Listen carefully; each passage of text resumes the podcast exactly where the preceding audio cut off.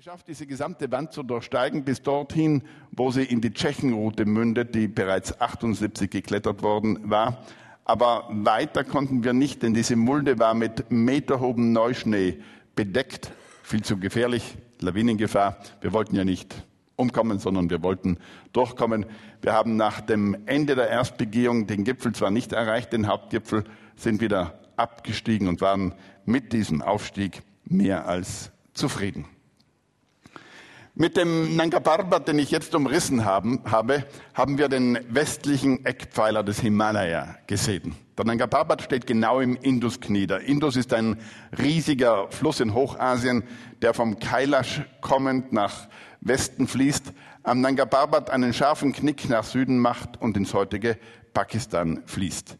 Zweieinhalbtausend Kilometer weiter im Osten steht dann Namche Achten Sie auf die Phonetik. Fast der gleiche Name. Das ist ein anderer Berg, nicht ganz so hoch. Er steht im Brahmaputra-Knie. Der Brahmaputra, auch vom Kailash kommend, dem heiligen Berg hinter den Himalaya-Bergen, im Oberlauf heißt der Fluss Zangpo, macht genau am Namche Bauer einen Knick, durchbricht den Himalaya und fließt dann hinunter nach Indien.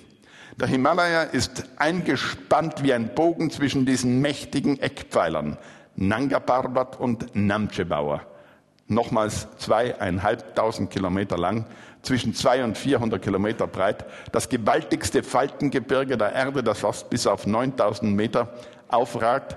Gebildet als der indische Subkontinent, als Kontinentalverschiebungskraft gegen das zentrale Asien geschoben wurde. Und, das sollten Sie sich merken, der Himalaya wächst weiter. Hoffentlich nicht so schnell, dass ich noch einmal aufsteigen muss, um den ersten 9000er zu erklettern. Nun über Jahrzehnte, nein, über Jahrtausende haben die Einheimischen nicht im Traum daran gedacht, auf diese Gipfel hinaufzusteigen.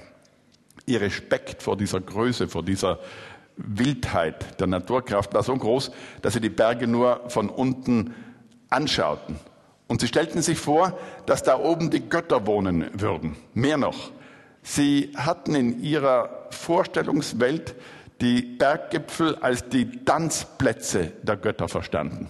Und wenn wir die Götter wieder übersetzen mit Naturkräften, dann stimmt das natürlich auch. Nirgends sind die Stürme vehementer als oben auf den Gipfeln der höchsten Berge der Welt.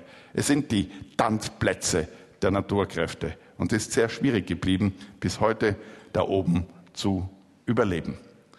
Es war der Daulagiri, ein weißer Berg. Daulagiri bedeutet auch der weiße Berg, der über Pokhara in Nepal aufragt, der über Jahrhunderte als der höchste Berg der Welt galt. Ganz einfach deshalb, weil er weit in den Vordergrund gerückt ist. Man kann ihn bis weit hinein in die indische Tiefebene sehen.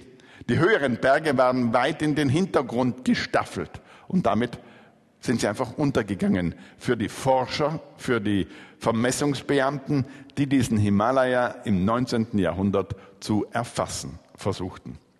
Aber 1856 hat die Vermessungsbehörde in Indien, Survey of India genannt, natürlich von Engländern organisiert, ausgerechnet, nachdem sie Peilungen mit einem Sextanten gemacht hatten, dass ein ganz bestimmter Gipfel, dem sie nur so eine Vermessungsbezeichnung gegeben hatten, Peak 15, höher war als dieser Daulagiri.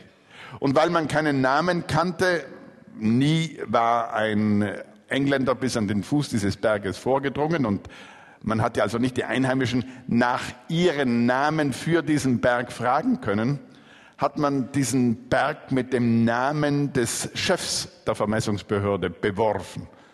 Dieser Chef hieß Sir George Everest. Und seit damals heißt der höchste Berg der Welt Mount Everest, denn später hat man keinen höheren mehr gefunden. Aber natürlich hatten die Einheimischen für diesen Berg ihre Namen.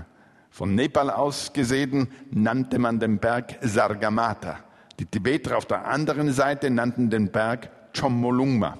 Nein, Sie alle nennen den Berg heute noch so. Chomolungma bedeutet nichts anderes als die Göttinnenmutter der Erde. Allerdings war der Mount Everest nicht